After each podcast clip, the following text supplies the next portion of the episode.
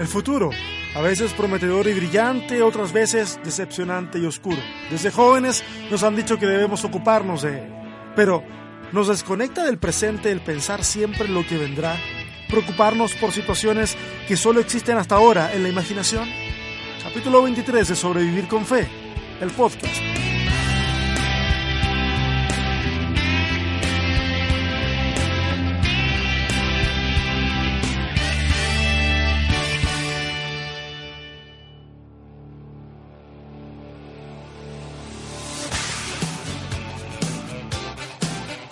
Tal?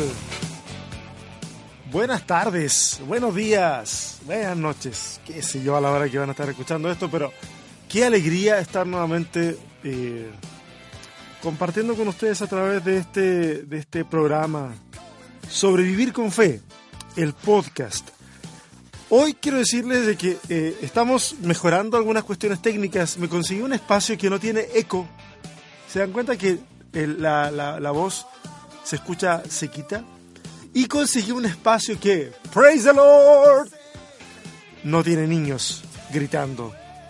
Ya, pero les quiero ser honesto, es como que ese ruido de fondo de niños gritando resulta hasta, hasta interesante. Pero bueno, tal vez es mucho mejor que, que no estén por mejorar la calidad de, de la grabación del podcast. Un par de cositas eh, breves antes de comenzar con el tema que tenemos hoy. Eh, contarles de que la campaña de agua que comencé con motivo de mi cumpleaños todavía está vigente. Así que si hay personas que todavía quieren donar en el tema de, de, de poder llevar agua a lugares donde eh, no tienen acceso al agua potable, pídanme por favor el link, lo voy a dejar en alguna parte para que ustedes le den un vistazo y, entonces puedan donar lo que puedan. Un dólar, cinco dólares, diez, veinte, lo que sea. El, el cielo es el límite. Ustedes pueden hacerlo. Eso va directamente a la organización que, que tiene a cargo esto, esta iniciativa. Así que y va todo directamente dedicado al tema del agua. Eh, número dos, decirles de que las dinámicas, yo, yo estoy en, en Instagram. Eh, y las dinámicas que hemos estado realizando ahí en Instagram, que van a empezar a ser solamente los jueves y los viernes, eh, sobre en las historias de Instagram uno puede poner preguntas o en realidad puede poner que alguien haga preguntas y uno eh, publica los comentarios, etcétera. Y se ha dado una dinámica muy interesante, así que eh, dense una vuelta por allá, este, puede estar interesante y de hecho eh, hay algunas cosas que se han conversado ahí que van a motivar a algunos podcast de sobrevivir con fe en el futuro. Eh, otra cosa importante es que tenemos nueva temporada de respuestas honestas. Comenzó la semana pasada con una pregunta que tenía que ver con el calvinismo y el arminianismo y esta semana eh, tenemos un, video ya eh, online que está en, las redes sociales, está en YouTube principalmente, pero también está en Facebook, está en Instagram en donde eh, abordamos el tema del suicidio entre los cristianos. Eh, un tema muy interesante, así que dense una vuelta, suscríbanse al canal de YouTube, compartan los videos si creen que son pertinentes. Todos los martes se va a subir eh, video de respuestas honestas, todos los miércoles podcast de sobrevivir con fe y jueves y viernes eh, toda esta dinámica de preguntas ahí en el Instagram, que está súper interesante. Ok, eh, tuvimos tres capítulos muy, pero muy intensos en este, en este podcast, en donde vimos el tema de la crisis de fe y los cuestionamientos que hay ahí, incluso el último de ellos, a pesar que no se llamó crisis de fe, hicimos dos partes de crisis de fe, se llamó religión deshumanizadora, que básicamente era seguir hablando, era una secuela de hablar de crisis de fe. Eh, por ahí yo creo que va el ADN de este podcast, el, enfrentarnos a ese tipo de temáticas que son eh, complicadas y que le remueven el piso a mucha gente cuando eh, hablamos de, de temas de fe. Pero hoy decidí tomarme un break de esa tendencia, a pesar de que va a aparecer, eventualmente va a aparecer dentro del podcast, dentro de este podcast. Pero eh, hoy quiero hablarles acerca de otro tema, uno que de manera muy personal me afectó eh, hace unos días atrás. Ah, no he dicho nada de la canción. ¿Escucha la canción? Esa canción es de Huey Lewis and the News. Eh, la lanzaron en 1985 para la película Back to the Future. Si usted no lo sabe, les informo. En mi casa es mandatorio ver Volver al Futuro. Todas las Volver al Futuro. Especialmente la 1. ¿Ok? Mis hijos se han criado con esas películas. Lo mismo que con toda la, la, saga de Rocky. Entonces es una cosa muy interesante. A mí me, encanta. Y tengo anécdotas con Back to the Future eh, muy cercanas ahí de los 80s y de los 90s. ¿Ok? Eh, que son muy interesantes. porque como niño en esa época, pues yo sí eh, imaginaba muchas cosas de las que estaban ahí. Yo sabía que era mentira, por supuesto, pero eh, a veces uno quiere creer. Eh, esa canción no es la principal del, del, de, la, película. se volvió sí en principal porque tiene que ver mucho con la temática de la película, pero la principal era The Power of Love eh, esta canción la escuchas casi al final de la primera parte, cuando Marty McFly está tirado en su cama, y entonces en la radio suena esta canción y también aparece en los créditos de la, de la, canción. Y la quise usar porque me gusta, y la quise usar porque tiene mucho que ver con lo de hoy, donde vamos a hablar acerca del temor al futuro. Eh, todas las mañanas trato, trato de salir todas las mañanas a las 6 de la mañana a correr algunos cuantos kilómetros antes de, de llevar, de, llevar a mis hijos a la, a, la, escuela. Ellos se quedan desayunando y yo salgo, salgo a correr, eh, luego regreso, me doy una ducha, por supuesto, y, y me los llevo a, a, la escuela. Y en ese tiempo que estoy ahí corriendo, lo uso para pensar, para orar, para reflexionar sobre lo que tengo que hacer en ese día, los temas que quiero tratar en el podcast o los temas que quiero abordar en, respuestas honestas. Eh, pero el otro día, eh, mientras estaba corriendo y estaba tratando de hacer ese ejercicio de, pensamiento, mi mente comenzó a divagar y comenzó a proyectar eh, el futuro. Así que de eso vamos a hablar hoy.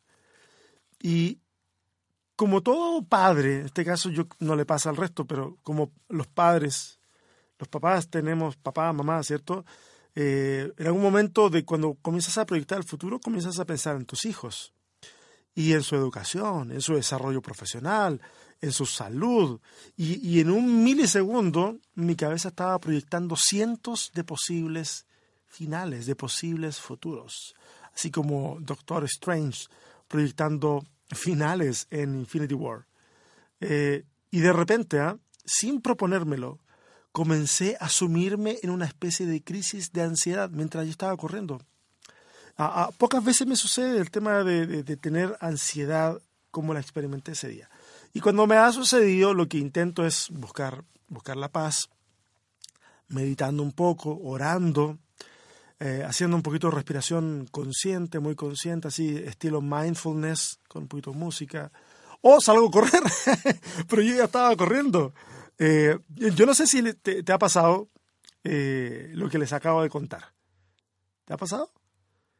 A los que les ha pasado van a estar de acuerdo conmigo. Es horrible, es una sensación horrible, eh, donde sientes de que, de que hay demasiadas cosas en tu cabeza y como que no puedes detener esa situación que está ocurriendo ahí, que desde afuera nadie es capaz de verlo, pero está pasando en tu mente. Eh, en un rato más les voy a contar cómo termina esa historia, ¿eh? pero es una historia real, no me, la, no me la estoy inventando para tener una excusa de hablar de esto, no, es una historia bastante real. Em, ahora, de alguna manera, de alguna manera, me consuela pensar que el miedo al futuro o el temor al futuro no es algo que simplemente me ocurre a mí o que le ocurre de manera emocional a los seres humanos, eh, porque en otro ámbito de cosas, el miedo al futuro tiene consecuencias eh, graves em, a nivel financiero, a nivel de políticas económicas, y son, son realidades muy tangibles. Por ejemplo, eh, la bolsa de valores. La bolsa de valores puede subir o puede desplomarse en base a especulaciones optimistas o pesimistas del futuro. Lo mismo que el tipo de cambio. ¿Ok? El tipo de cambio. por ejemplo, si un nuevo presidente asume y se, se proyectan las nuevas políticas que se espera que este presidente ejecute, de acuerdo a la línea política que haya establecido en su campaña, ¿cierto? El mercado puede reaccionar al alza o puede reaccionar a la baja. Esto sin siquiera el presidente haber firmado un miserable papel. Entonces, de alguna manera, esa reacción puede transformar, esa reacción de, de los inversionistas y de la gente que trabaja en la bolsa, puede transformar temores, que es el tema del que hablamos hoy, en realidades algo así como una especie de profecía autocumplida. Ahora, yo no sé si, si hay gente que, que me escucha en este podcast que le pasa esto.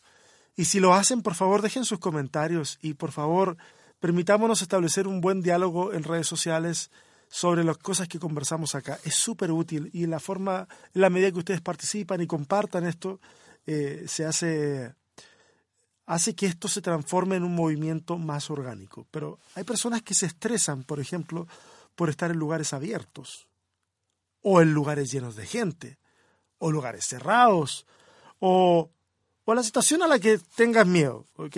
Ponle tú el nombre. Y usualmente esa angustia viene antes de enfrentar esas situaciones. Cuando saben de que se va a enfrentar esa situación, el estrés y la angustia viene antes. Es como una anticipación del sufrimiento y que de hecho produce la sensación de angustia de la que ya hablamos eh, y hace que ésta sea mayor todavía, porque comienza antes. Entonces se incrementa en intensidad y en duración. ¿okay? Más angustia, más incomodidad. Incluso se puede llegar a somatizar. Eh, no sé si te ha pasado que cuando yo, por ejemplo, cuando iba a la secundaria, al high school, a la prepa, como, como le llaman en tu país, y me avisaban de que en ese momento yo llegaba al salón de clase y me decían, César, ¿estudiaste para la prueba que, que tenemos hoy? ¿O cuánto estudiaste? Y, y, yo no tenía idea. De repente mi cuerpo acusaba inmediatamente. Mi estómago se hacía un nudo, me daba una gana incontrolable de ir al baño, comienzas a sudar. O sea, de alguna forma somatizas toda esa angustia, todo ese estrés. Eh, hay, un cuadro curioso, ¿ah? porque frente a todas estas cosas que tienen que ver con, ya no, ya no hablando de la angustia, ya no hablando de, situaciones puntuales y presentes, sino ya hablando de, de, lo que puede llegar a ocurrir, ese miedo a lo que puede llegar a pasar, eh, a, lo incierto del futuro, ya tiene nombre y se llama futurofobia. ¿Cómo la vieron? Ah, hablando de inventar palabras, ¿cierto? Futurofobia. Ahora, la, situación social alimenta este tipo de temores. Mira, muchos lo saben, pero otros capaz que no lo saben. Vivimos en México hace seis años. Y cuando decidimos venir a México, recuerdo que un familiar muy cercano y muy bien intencionado, debo decir, quiso usar la situación social del país para hacernos desistir de nuestra decisión de emigrar. De hecho, se acercó nos enseñó una página que se llama, o se llamaba, no sé, parece que la suben y la bajan a cada rato, se llamaba El Blog del Narco. ¿Algunos la ubican? Los de acá de México seguramente la conocen, el Blog del Narco. Eh, en esa página se publican videos, y o se publicaban videos de, escúcheme bien, esto es terrible, asesinatos en vivo, ejecuciones colectivas, y todo relacionado con el narcotráfico. Y nos, muestra, nos empieza a mostrar eso y al principio nosotros pareciera que era película o, u otra cosa y nos damos cuenta que eran situaciones reales. Eh, y nos dice, allá, ah, ¿se quieren ir? Y en ese momento tú respiras y dices, allá me quiero ir. Y comienzas a proyectar cuestiones en el futuro porque no vas solo. Yo no iba solo, yo no venía solo mi esposa, mis hijos. Y el futuro se vuelve un tanto incierto. Cuando escuchas las noticias, dicho sea de paso, muchas de esas noticias falsas que de repente circulan por redes sociales, eh, como por ejemplo, yo llegué acá y escuché esa noticia de que de un supermercado apareció una persona de la nada, se robó a un niño incluso dan el nombre del supermercado, hasta la ubicación del supermercado, y que nadie pudo hacer nada, y que las cámaras no captaron el suceso, etcétera, etcétera, te hace pensar y decir, oh, ¿dónde están mis hijos? Cuando, cuando uno va a comprar. Y, a veces son noticias falsas. No niego que eso puede llegar a ocurrir, pero hay un chorro de noticias dando vuelta por Internet eh, de una falsedad absoluta que solamente despierta el, el miedo en la gente. Y, y, y, ese tipo de cuestiones te hace pensar dos y tres veces si vale la pena salir con tus hijos a la calle. Te hace pensar dos o tres veces si, si cuando no escuchas de que tus hijos están jugando en el parque y están gritando, si de repente ya no los escuchas, te hace pensar inmediatamente si algo, algo pasó. No sé si me explico. Tal vez puedo sonar un poquito paranoico para, para alguien que, que no vive la realidad que, que yo vivo, familiar, y del lugar donde vivimos. Nosotros llegamos a vivir al estado de Morelos y en el estado de Morelos eh, una hermana, recuerdo que va y nos dice, quiero que oren porque en tal lugar han habido en 30 días 30 secuestros y 30 ejecuciones eh, de las mismas personas secuestradas y, oramos. Y luego yo pregunto, ¿y dónde es ese lugar? Y me dice, aquí a, aquí a 10 minutos. Y tú dices. ¿A dónde me fui a meter? Y en ese momento el estado de Morelos era bastante, estaba bastante complicado. Yo sé que siempre Morelos ha estado medio complicado, pero en ese momento estaba muy, muy álgidamente complicado. Miedo al futuro. Miedo a lo que puede pasar. Miedo a lo que te espera a la vuelta de la esquina. Los celosos de tipo patológico son capaces de crear incluso escenarios en su cabeza, imaginando a su ser amado en situaciones que nunca han pasado en la realidad pero que en sus cabezas adquieren ribetes de, algo plausible, ¿ah? de plausibilidad. Y esto da origen a peleas, discusiones sobre hechos que nunca han ocurrido. Simplemente alguien se los imaginó y los asumió como ciertos, esa posibilidad de que ocurran en un futuro que no ha ocurrido, o sea, no, no existe. Eh, había una película, recuerdo que, eh, que Minority Report, me parece que se llamaba, no recuerdo, en donde habían unos videntes que eran capaces de pronosticar eh, crímenes y, entonces arrestaban a la gente antes de que esos cometieran esos crímenes, una especie de, de, temor al futuro llevado, llevado a, a, un extremo. Pero este tipo de, cuestiones de los celos es muy real y, y no solamente puede gatillar peleas, puede gatillar comportamiento violento, o sea, violencia intrafamiliar. Y eso, tú ya te das cuenta de que el miedo pasa a tener ya no solamente efectos psicológicos, sino muy concretos, no solo sobre la vida del quien tiene miedo y temor al futuro, o de lo que puede estar ocurriendo, o tiene inseguridades, sino sobre la vida de otras personas, de, las personas que le rodean. hace unos años, y quiero introducir un elemento aquí en esta conversación, Hace unos años yo leí sobre una técnica de entrenamiento que los pilotos de Fórmula 1 utilizaban para aprenderse los circuitos de las carreras. Y básicamente, eh, cuando, cuando ellos están en una carrera, ellos van pilotando con todo un sistema de comunicación en donde reciben instrucciones de parte de la gente que ve la acción desde los pits a través de pantallas. Entonces van indicándole eh, ciertas maniobras para que puedan tener una mejor performance. Eh, bueno, el entrenamiento que, yo vi, que era, era diferente a estar arriba de un auto, consistía básicamente en un ejercicio psicológico en el que el piloto, con sus ojos cerrados o vendados, visualizaba, con sus ojos cerrados, la cabina del automóvil y la pista. Incluso ponía las manos hacia adelante como tomando el, el volante. Y luego iba recibiendo instrucciones sobre lo que ocurría mientras iba, entre comillas, manejando. Eh, recibía instrucciones de las curvas, del momento para rebasar al competidor, etc. El caso es que el cerebro registraba ese ejercicio como un acto real de conducción, no como un acto ficticio, no como una imaginación, porque luego cuando la situación era real, el rendimiento del piloto era mayor. Y yo dije, esto tengo que probarlo en la música, aplicarlo en la música. Para los que no saben, eh, soy músico desde que era bien chico entonces yo dije, esto tengo que aplicarlo en la música. Entonces primero lo hice conmigo mismo. Sacaba un solo de guitarra eh, y luego sin la guitarra y con los ojos cerrados me imaginaba la guitarra, ponía las manos en posición y recreaba en mi cabeza todos los movimientos, incluso la digitación que tenía que hacer. Repasaba cada detalle, cada nota de la que tenía que, sonar y bueno, cómo se suponía que debía sonar. Y lo hacía una y otra vez. ¿Okay? Resultado de eso, cuando volví a tomar la guitarra, usted puede creerlo, puede no creerlo, pero yo le aseguro que eso es cierto eh, el solo me salía muchísimo mejor, como si hubiera practicado todo el rato que estuve en realidad imaginando. Ahora, cuando yo me di cuenta de lo efectivo del método, lo usé para enseñar, lo usé para enseñar escalas a mis estudiantes de guitarra en ese momento y, y me di cuenta que podía usar el método para practicar en medio de un viaje sin guitarra.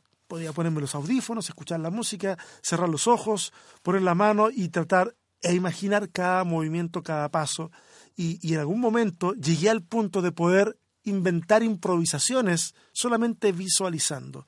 Y al momento de tomar el instrumento, el margen de error era muy bajo y prácticamente todo lo que yo había podido imaginar sonaba tal y cual como yo lo había imaginado. Ahora, los neurocientíficos dicen que este tipo de ejercicio mental deja una huella real a nivel cerebral. Es decir, el cerebro eh, eh, registra la situación como real. El cerebro es capaz de generar químicamente las sensaciones de toda la experiencia y al hacerlo va, entre comillas, dibujando un patrón neuronal que va a fijar ciertas respuestas frente a ciertos estímulos.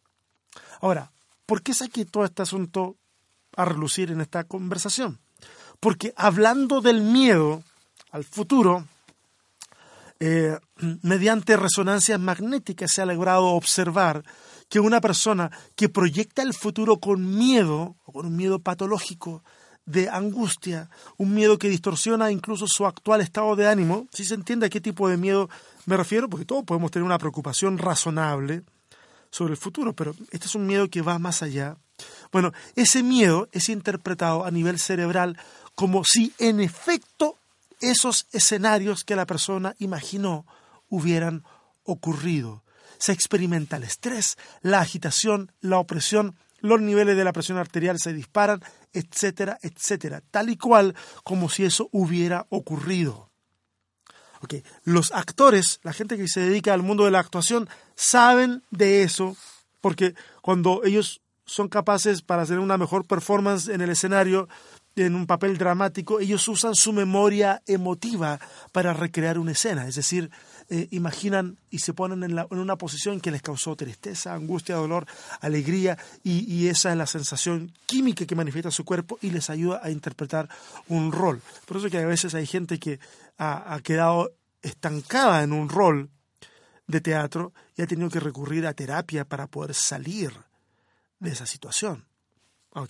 Un caso muy particular fue el de Jim Carrey, que luego interpretara a un comediante eh, que falleció hace algunos años atrás, él, se quedó estancado en su personaje.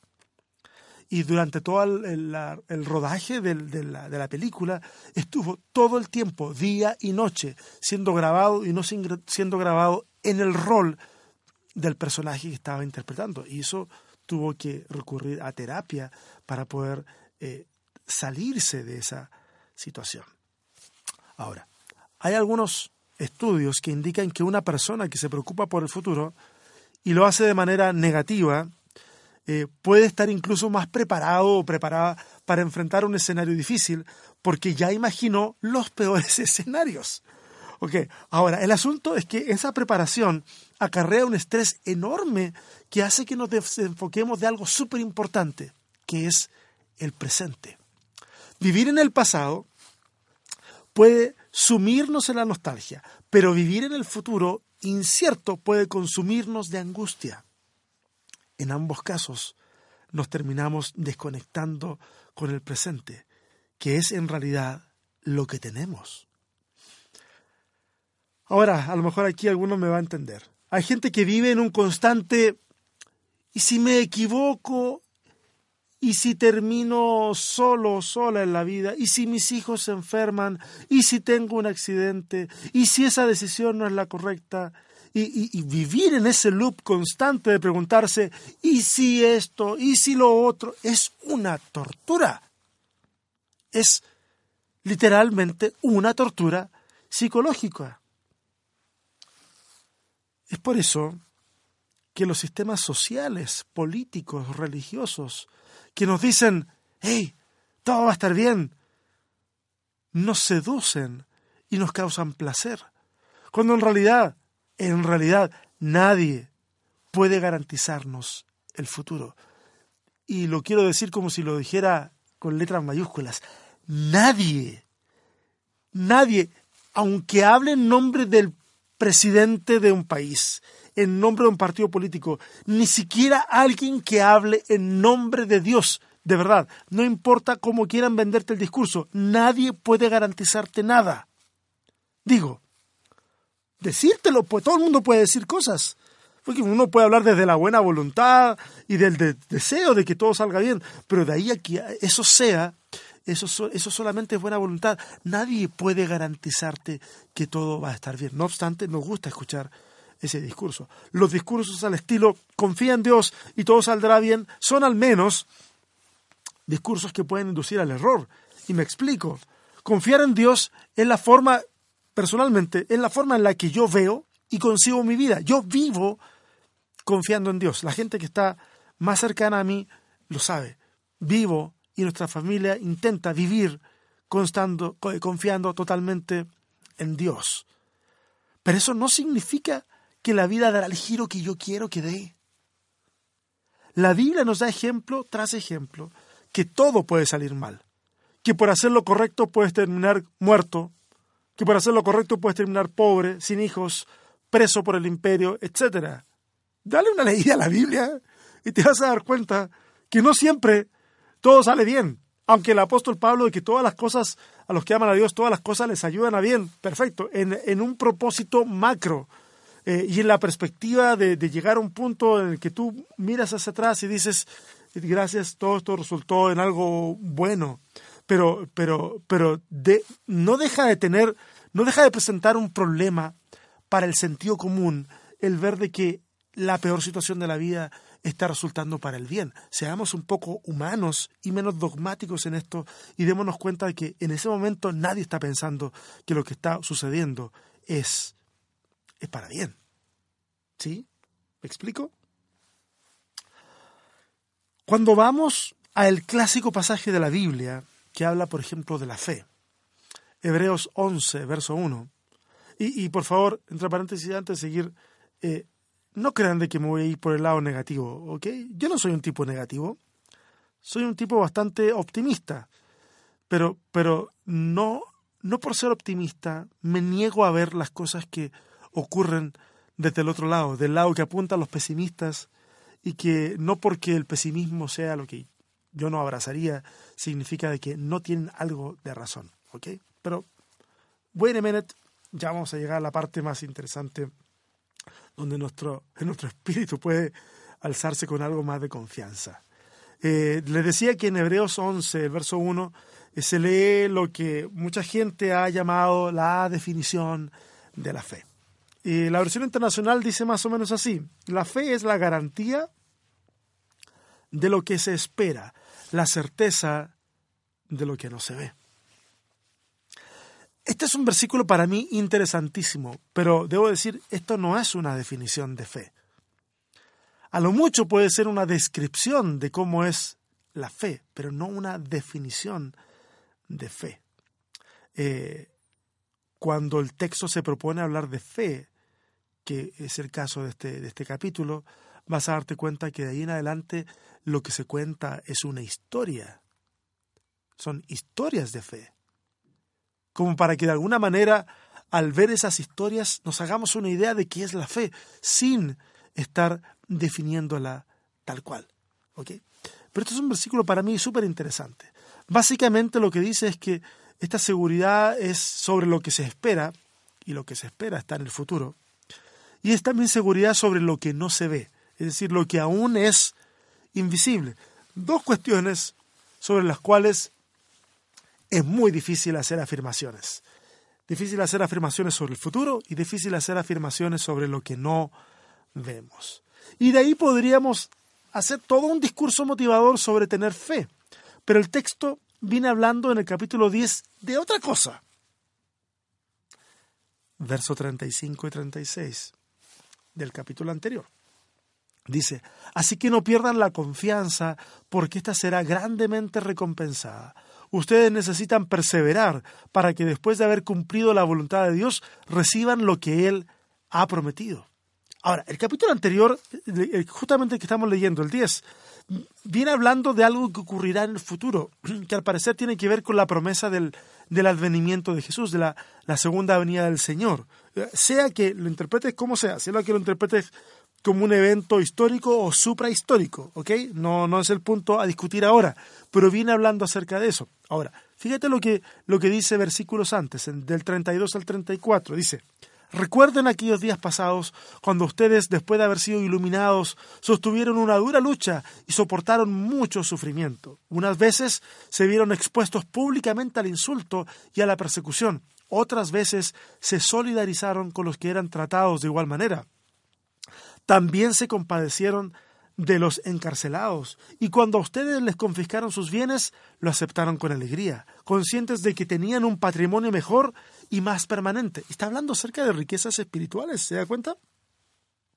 Un patrimonio mejor y más permanente eh, eh, es, es, es, este patrimonio espiritual, a diferencia de, aquello que sí se puede confiscar, los bienes. Acá hay una cuestión que se usa en el contraste. Ahora, esta gente estos versículos dan cuenta de personas que lo han pasado mal. Y en esa realidad entonces esperan aquello que vendrá y que aún no ven. Básicamente confían en que Cristo ha estado con ellos en los momentos difíciles, está con ellos en el presente y estará con ellos en el futuro. Y si tú sigues leyendo Hebreos 11, y te vas a encontrar con este listado de gente que algunos han llamado héroes de la fe. Vas a llegar a una parte hacia el final del capítulo 11 en donde dice, ninguno de ellos vio el cumplimiento de la promesa. Y es muy interesante, porque habla de gente que tuvo fe. Sin embargo, el cumplimiento de aquello sobre los cuales, esa es la interpretación del escritor del libro de Hebreos, eh, esa fe que ellos tenían de cierto cumplimiento no, no, no les fue permitido a ellos verla. Y, nosotros siempre queremos terminar viendo todos los resultados finales. Eh, nosotros siempre queremos llegar al punto en donde decimos y, eh, y vivieron felices por siempre. Cuando no siempre las historias de la vida terminan con un y vivieron felices por siempre. ¿Cuántos saben de que la, la vida es más compleja que los que los cuentos de hadas nos han querido vender, o más compleja de lo que la religión nos ha querido vender. ¿Lo saben? Yo creo que ustedes lo saben. Es mucho, muchísimo más compleja. Les termino de contar mi historia de ese día de la, de la corrida donde yo tuve la, esa, esa especie como de crisis de angustia, que duró poquito tiempo, pero, pero, pero fue muy real. Esa mañana que sentí esa, esa sensación de ansiedad por el futuro, vino a mi mente, vino a mi mente no un versículo bíblico, ¿eh? Créanme, yo hubiese querido que hubiese venido a mi mente un versículo bíblico, pero no vino a mi mente un versículo bíblico, ni intenté pensar en uno. ¿Saben qué vino a mi mente? vino el Doctor Strange. vino el Doctor Strange de Infinity War, ¿ok? Y en una escena, el Doctor Strange dice que, eh, hablando, creo que ha hablado con Iron Man, señor Stark, le dice que ha explorado más de 14 millones de finales o futuros posibles y en solo uno de ellos, en uno de esos finales, eh, e, ellos ganan. Y, y, bueno, esa mañana, mientras yo corría, esa imagen vino a mi cabeza, pero con un final diferente. Es el doctor en mi cabeza, Doctor Strange me estaba hablando. y yo era señor Stark. Y visualicé el Doctor Strange. Y el Doctor Strange decía, he explorado más de 14 millones de futuros posibles.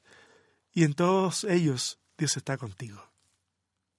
Y créanlo o no, eso me dio paz.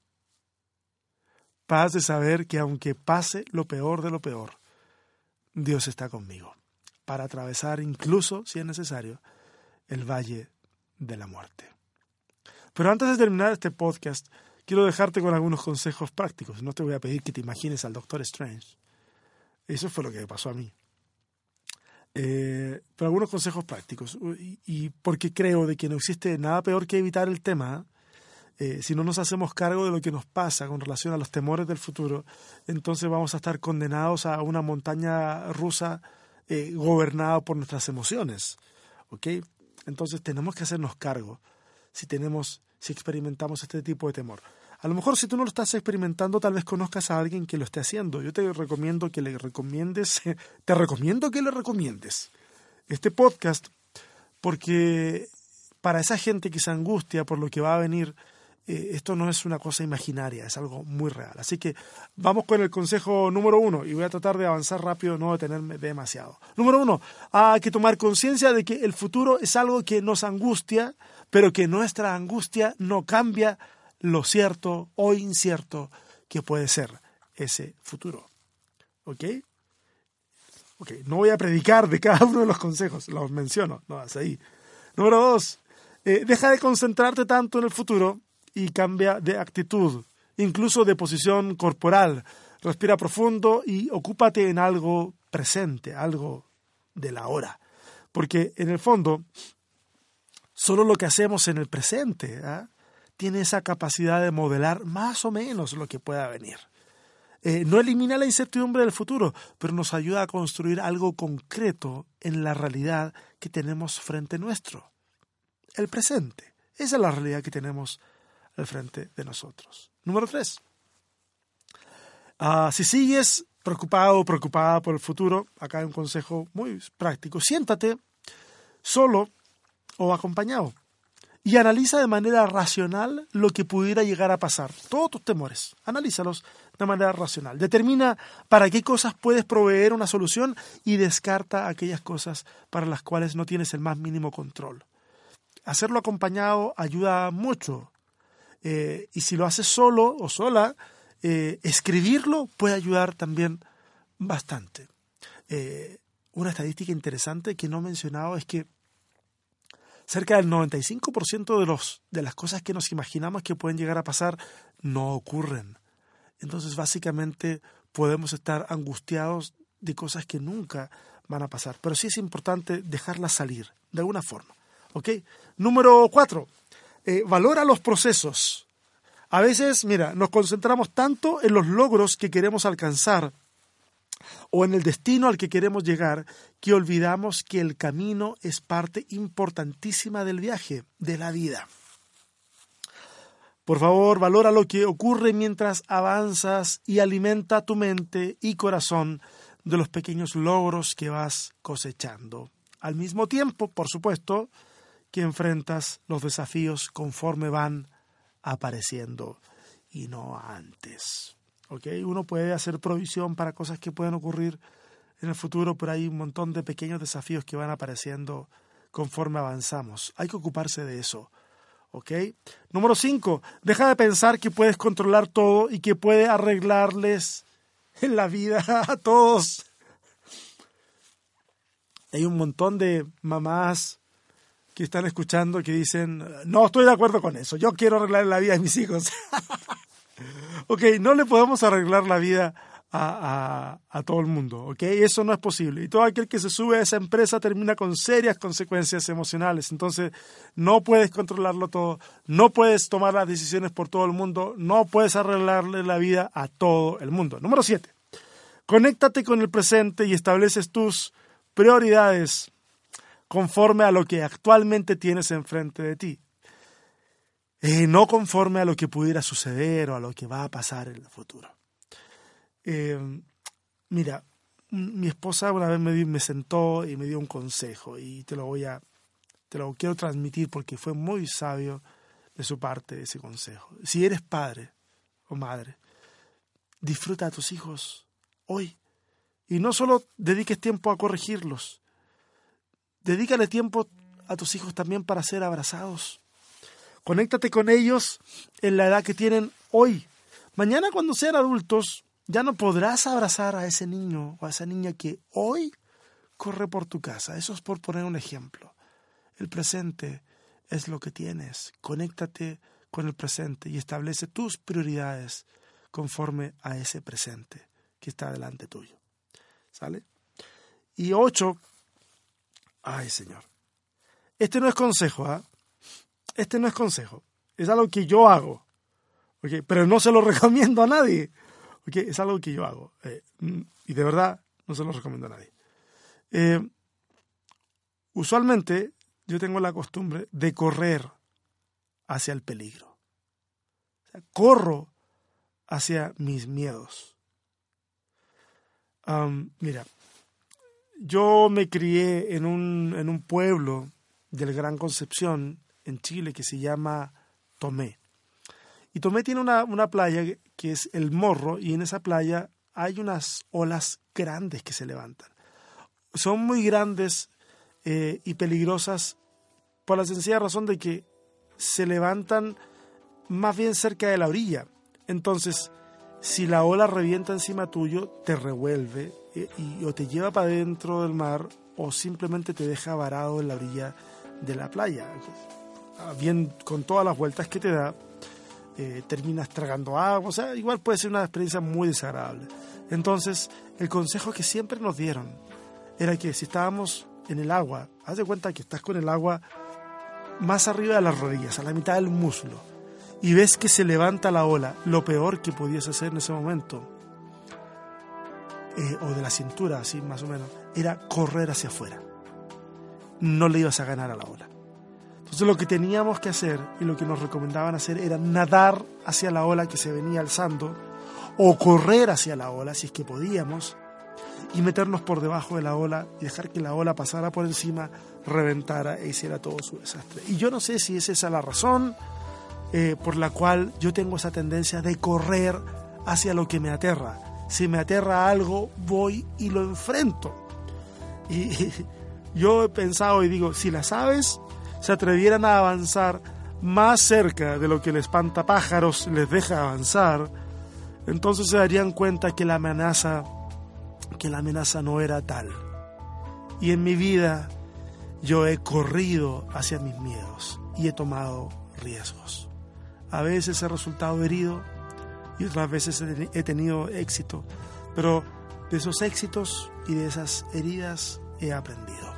¿Sabes?